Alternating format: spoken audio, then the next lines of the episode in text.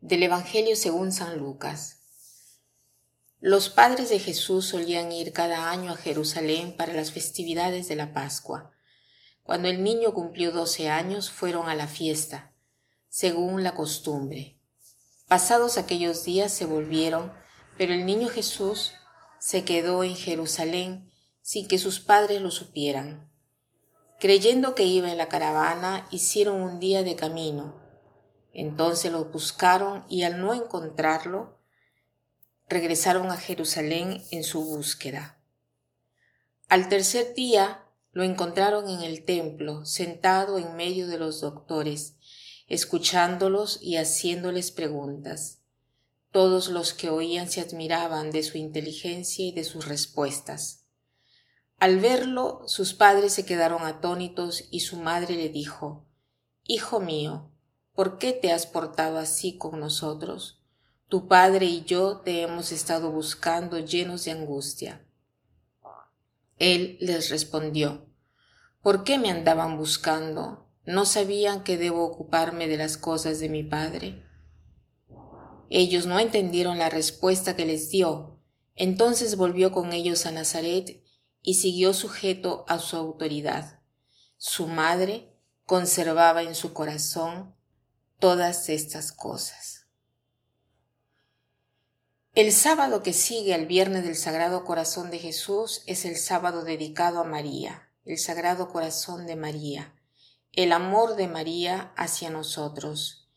María ha sido relacionada al corazón eh, de Jesús, a la misión de Jesús. O sea, María también es, eh, también colabora con Jesús en la salvación de la humanidad. Esta devoción a María ha estado siempre presente y ha tenido su mayor impulso, ya sea después de las apariciones de Jesús a Santa Margarita María de Alacoque y sobre todo a eh, Santa Catalina Labouré, que fue una novicia francesa, eh, y a Lucía de Fátima.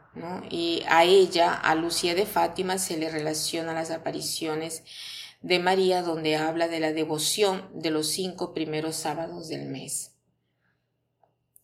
El catolicismo reconoce la posibilidad que algunos hombres y mujeres a través de los siglos han recibido la visita de la Virgen, de Jesús o de cualquier otro santo.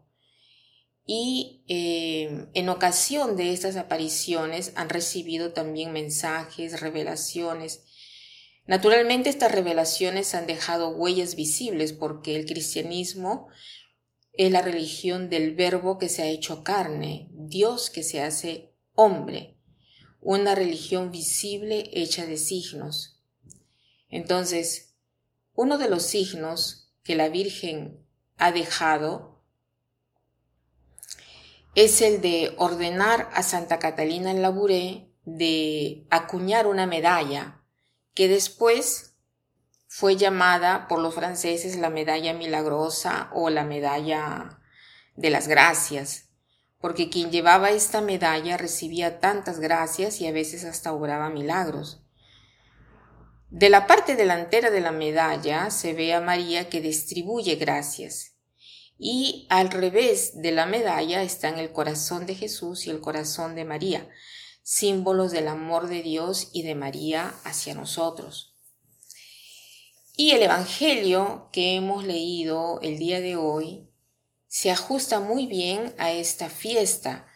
¿Por qué? Porque vemos a Jesús que se pierde en Jerusalén y después de tres días de búsqueda, ¿no? Entre María y José lo encuentran en el templo que estaba con los doctores de la ley y el Evangelio dice, lo escuchaban y lo interrogaban.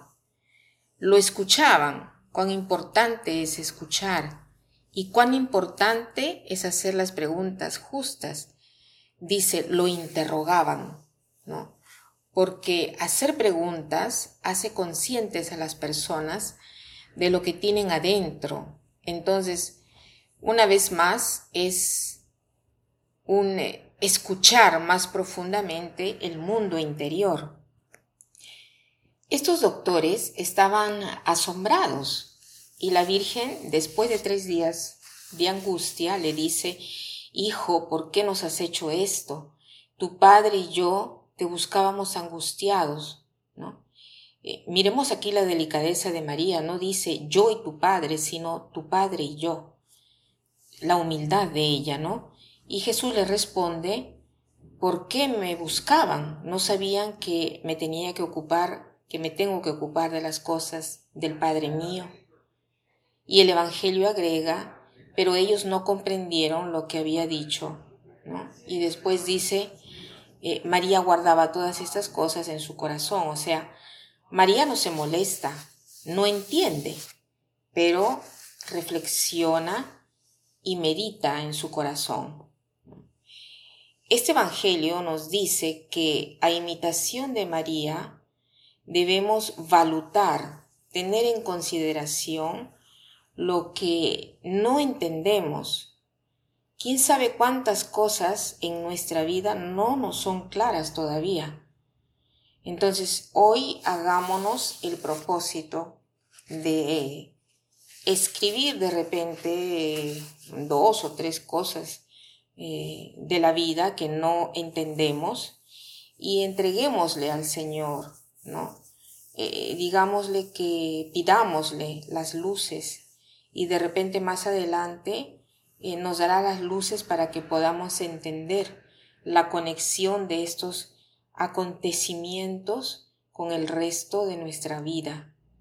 Y para terminar quiero citar la misma oración que hemos aprendido ayer, que dice así, Corazón divino de Jesús, yo te ofrezco por medio del corazón inmaculado de María, Madre de la Iglesia, en unión al sacrificio eucarístico, las oraciones, las acciones, los gozos, los sufrimientos de este día, en reparación de los pecados y por la salvación de todos los hombres, en la gracia del Espíritu Santo, a mayor gloria del Divino Padre.